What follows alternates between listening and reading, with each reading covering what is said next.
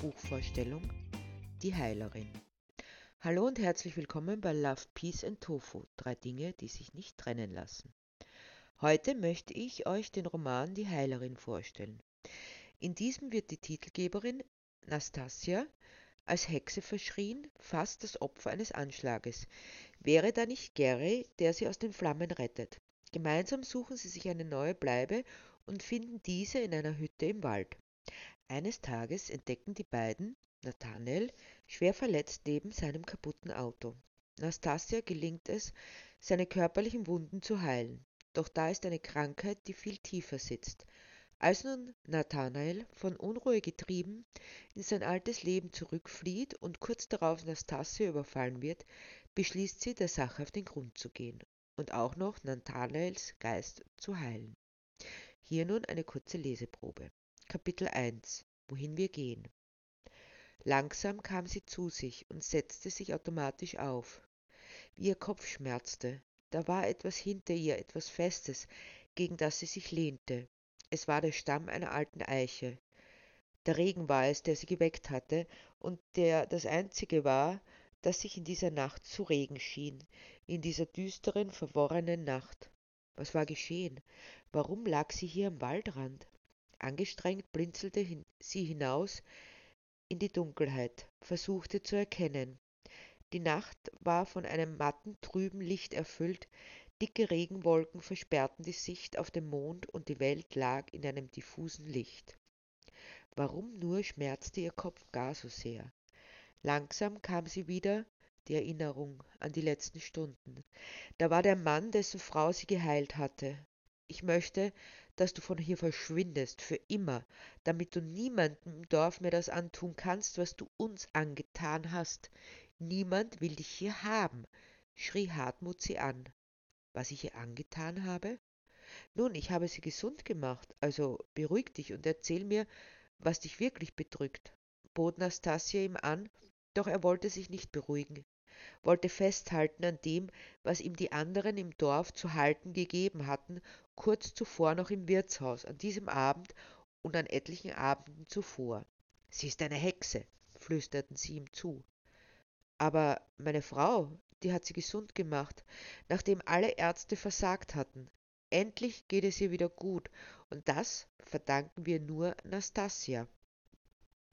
Wie kommt ihr nur auf so einen Gedanken? Habt ihr meine Frau gesehen? All die Jahre und jetzt, es ist wie ein Wunder, wandte Hartmut ein. Du sagst es, wie ein Wunder. Doch Wunder, die vollbringen nur der liebe Gott oder der Teufel und die, die mit ihnen im Bunde stehen. Mit Gott kann sie nicht im Bunde sein, denn das gebührt nur dem Herrn Pfarrer. So kann es nur aus der Hölle kommen, und dorthin will sie dich holen, dich und deine Frau und deine ganze Familie, flüsterten die Stimmen weiter all die namenlosen Stimmen, die sich zu einer Masse vereinigten, in der sie sich stark wähnten. Alle waren der gleichen Meinung. Da konnte es nur richtig sein. In der Masse und laut gesprochen erhält eine Aussage Gültigkeit und Wahrheit.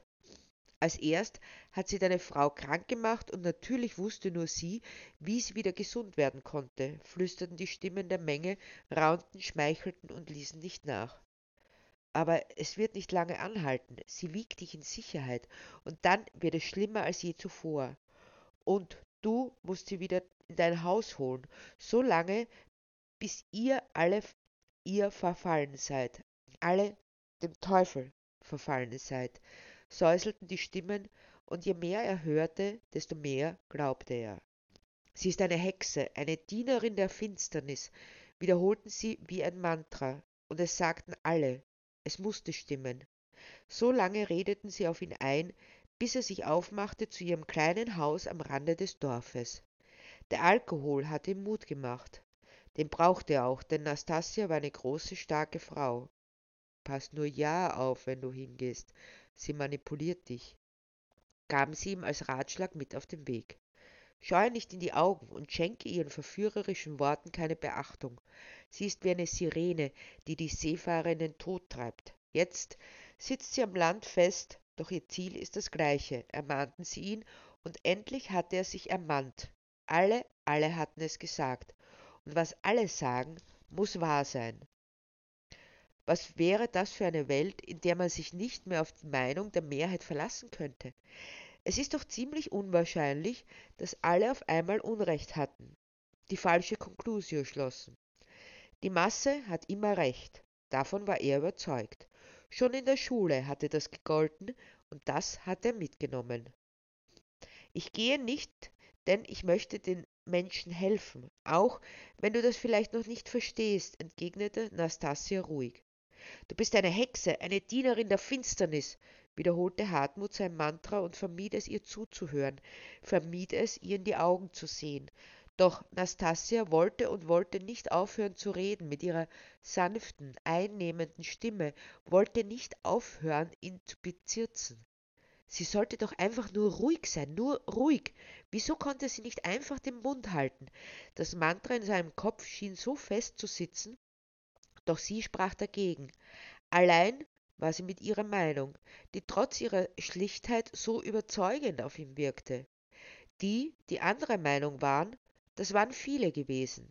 Eine einzelne Meinung konnte nichts gelten gegen die vielen. Eine einzelne Stimme konnte nicht überzeugen wie die vielen. Und doch redete sie immer weiter und weiter auf ihn ein, umschlang das Mantra, ließ es fadenscheinig und leer erscheinen. Das konnte er nicht zulassen hätte sie doch einfach den Mund gehalten. Da nahm er ein Holzscheit, das im Kamin lag, und schlug sie nieder. Endlich war sie ruhig. Er ließ entsetzt das Scheit fallen, das noch brannte und rannte davon. Rasend schnell griff das Feuer um sich. Hartmut rannte, rannte so schnell er konnte. Er wusste, dass es nicht richtig war, was er getan hatte, deshalb rannte er davon vor seiner Tat, Nichts hören und nichts sehen und vor allem nichts mehr wissen wollte er. Es konnte ein anderer, irgendjemand gewesen sein, nur nicht er. Hinter sich lassen und vergessen, das war sein Ziel. Ob das noch funktionierte, dass er nicht da war, wenn er sich die Hand vor die Augen hielt? Es käme auf einen Versuch an. Schweißgebadet und leichenblaß war er, als er im Wirtshaus eintraf. Da waren sie noch immer versammelt, die vielen, die ihm das Mantra in den Kopf gesetzt hatten. Was ist geschehen? wollten sie von ihm wissen. Hast du ihr so richtig die Meinung gegeigt? fragten sie, doch vor allem galt ihr Interesse der Antwort auf die eine Frage. Wird sie unser Dorf verlassen und uns endlich in Ruhe lassen? Ich denke schon, entgegnete Hartmut kurz angebunden, und dann trank er, so viel wie noch nie in seinem Leben, aber er schaffte es nicht, die Bilder aus seinem Kopf zu bekommen und die bange Ungewissheit, ob Nastasia in den Flammen umgekommen war. Dabei konnte es keinen Zweifel darüber geben, dass genau dies geschehen war. Ohnmächtig hatte er sie geschlagen. Wie hätte sie den Flammen entkommen sollen? Dann hatte er sie doch auf dem Gewissen. Aber wer weiß, vielleicht war ein Wunder geschehen, und die dunklen Mächte, mit denen sie im Bunde stand, hatten sie gerettet. Dann, ja, dann war es gewiss, dass sie eine Hexe war. Denn nur der Teufel konnte sie jetzt noch retten. Und wenn sie verbrannte, dann würden sie wissen, dass sie unschuldig war, trotzdem die Masse es besser zu wissen meinte.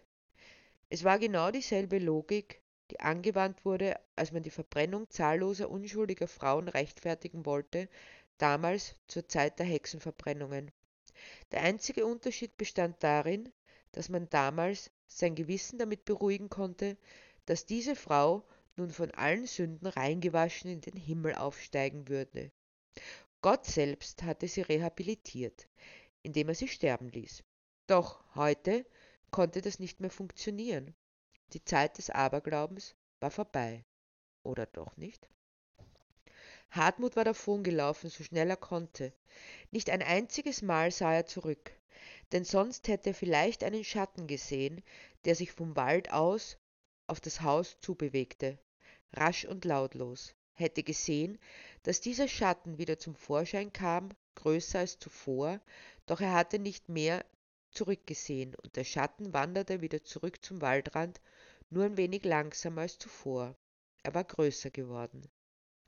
Nastasia war am Waldrand aufgewacht mit fürchterlichen Kopfschmerzen, doch sie war in Sicherheit. Vorerst zumindest. Irgendwer musste sie aus dem Haus gebracht haben, hierher an den Waldrand. denn das brennende Scheit, das Hartmut hatte fallen lassen, steckte das Haus in Brand.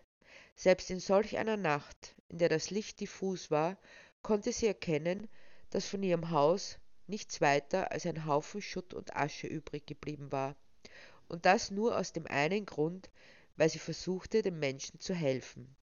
Musste es denn wirklich so sein, oder könnte es einen Ort auf der Welt geben, bloß einen einzigen, an dem ihre Hilfe ohne Bedenken angenommen wurde? Nastasia war bereit, es zu versuchen, diesen Ort zu suchen und dort neu anzufangen. Mit geradezu wahnwitziger Geschwindigkeit raste er durch die Nacht. Er schien die Straße mehr zu erfühlen, als dass er sie sah. Aufgepeitscht und aufgestachelt durch diese maßlose Wut, die nur noch vom Schmerz übertroffen wurde, der in seinem Innersten wütete. Stockdunkel war die Nacht, und er schien es herauszufordern, doch bis jetzt war sein Auto noch nicht von der Straße abgekommen. Da geht noch ein wenig mehr, dachte er, als er noch fester aufs Gaspedal trat. Liebe? Was du für einen Unsinn redest. Du hast allen Ernstes gedacht, dass ich dich liebe? hörte er die hämische Stimme seiner Frau in seinem Kopf. Ja, er hatte es tatsächlich geglaubt, musste er sich eingestehen. Aber was hätte er sonst glauben sollen? Sie hatte ihn geheiratet und wie einen König behandelt, hatte ihm geschmeichelt und ihn verwöhnt mit all ihrer Weiblichkeit. Was bitte hätte er sonst annehmen sollen? Sonja war eine jener Frauen, die einzunehmen verstanden, die einen Mann ganz und gar in ihren Bann zu ziehen vermochten, um ihm dann das Geld aus der Tasche zu ziehen. Und die Frau, die nun in Nathanaels Erinnerung vor ihm stand, war eine ganz andere als die, die er bisher gekannt hatte. Du weißt, sagte sie ruhig und so kalt, dass ihm schier das Blut in den Adern gefror. Alles, was mich an dir interessierte, war dein Geld und all die Möglichkeiten, die sich mir dadurch eröffneten. Ich habe es nie verhehlt. Es stimmte, sie hatte es ihm nie verhehlt, aber er hatte es nicht geglaubt oder wollte es nicht glauben, so wie sie das damals gesagt hatte, mit diesem kleinen anzüglichen Lächeln auf den Lippen, da klang es wie ein kleiner törichter Scherz. Er hatte es nicht ernst genommen, was er doch unbedingt sollte, wie er jetzt feststellen musste. Aber alles, was du getan hast, du warst so sanft und lieb und anschmiegsam, entgegnete er verdutzt. Das war doch auch nur fair. Es war ein Geschäft, ein gutes Geschäft, denn jeder von uns kam auf seine Rechnung. Du zahltest mit Geld und ich mit meiner Dienstleistung. So ist es im Leben. Immer und überall ist es so. Jede Beziehung, ob die der Mutter zu ihrem Sohn oder der Tochter zu ihrem Vater, ob die der Großmutter zu ihren Enkeln oder die der Enkel zu ihrer Großmutter, ob die des Freundes zu seinem Freund, immer ist es letztlich eine geschäftliche Beziehung. Ganz egal, in welcher Währung gezahlt wird, ganz egal, für welches Gut gezahlt wird, immer wird etwas gekauft und verkauft und die Beziehungen halten am längsten, wo dieses Verhältnis nachhaltig aufrechterhalten wird, erklärte sie im Ernst. Du willst also sagen, dass nichts echt ist? fragte er entsetzt. Viele glauben daran, machen sich allzu lang was vor, aber letztendlich kommt es aufs Gleiche heraus, ob man es sich nun eingesteht oder nicht, ob man es in schöne Worte wie in Watte packt oder ob man die Realität sieht. Immer ist es das Gleiche, erklärte sie ihm ruhig und gelassen. Aber was willst du dann von mir? Willst du dich von mir scheiden lassen, mir die Hälfte meines Vermögens wegnehmen? Soll mir recht sein, morgen lassen wir uns scheiden, entschied er. Nein, mein Lieber, so einfach kommst du mir nicht davon. Ich werde mich nicht mit der Hälfte begnügen. Ich will alles, sagte sie voller Überzeugung. Ich werde der Welt beweisen, dass du verrückt bist. Dann kommst du in eine Anstalt, wirst entmündigt und mir die Vormundschaft übertragen, als dein treusorgendes und dich liebendes Eheweib. Und dann, dann gehört mir alles. Und du, du wirst für immer in dieser Anstalt sitzen. Hoch erhobenen Hauptes stand sie vor ihm. Mit ihren hochhackigen Schuhen war sie genauso groß wie er, so dass sie sich direkt in die Augen sahen, auf gleicher Höhe. Warum bist du nur so herzlos? Ich hab dir doch alles gegeben. Und ich liebe dich, warf er ein. Schon wieder das. Das hatten wir doch schon. Ja, du hast mir alles gegeben und jetzt nehme ich mir noch den Rest.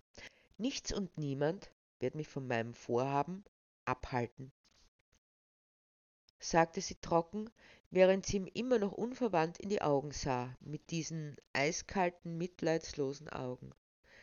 Und er wusste sich nicht mehr zu helfen, wusste keinen Rat und keinen Ausweg, außer dem einen.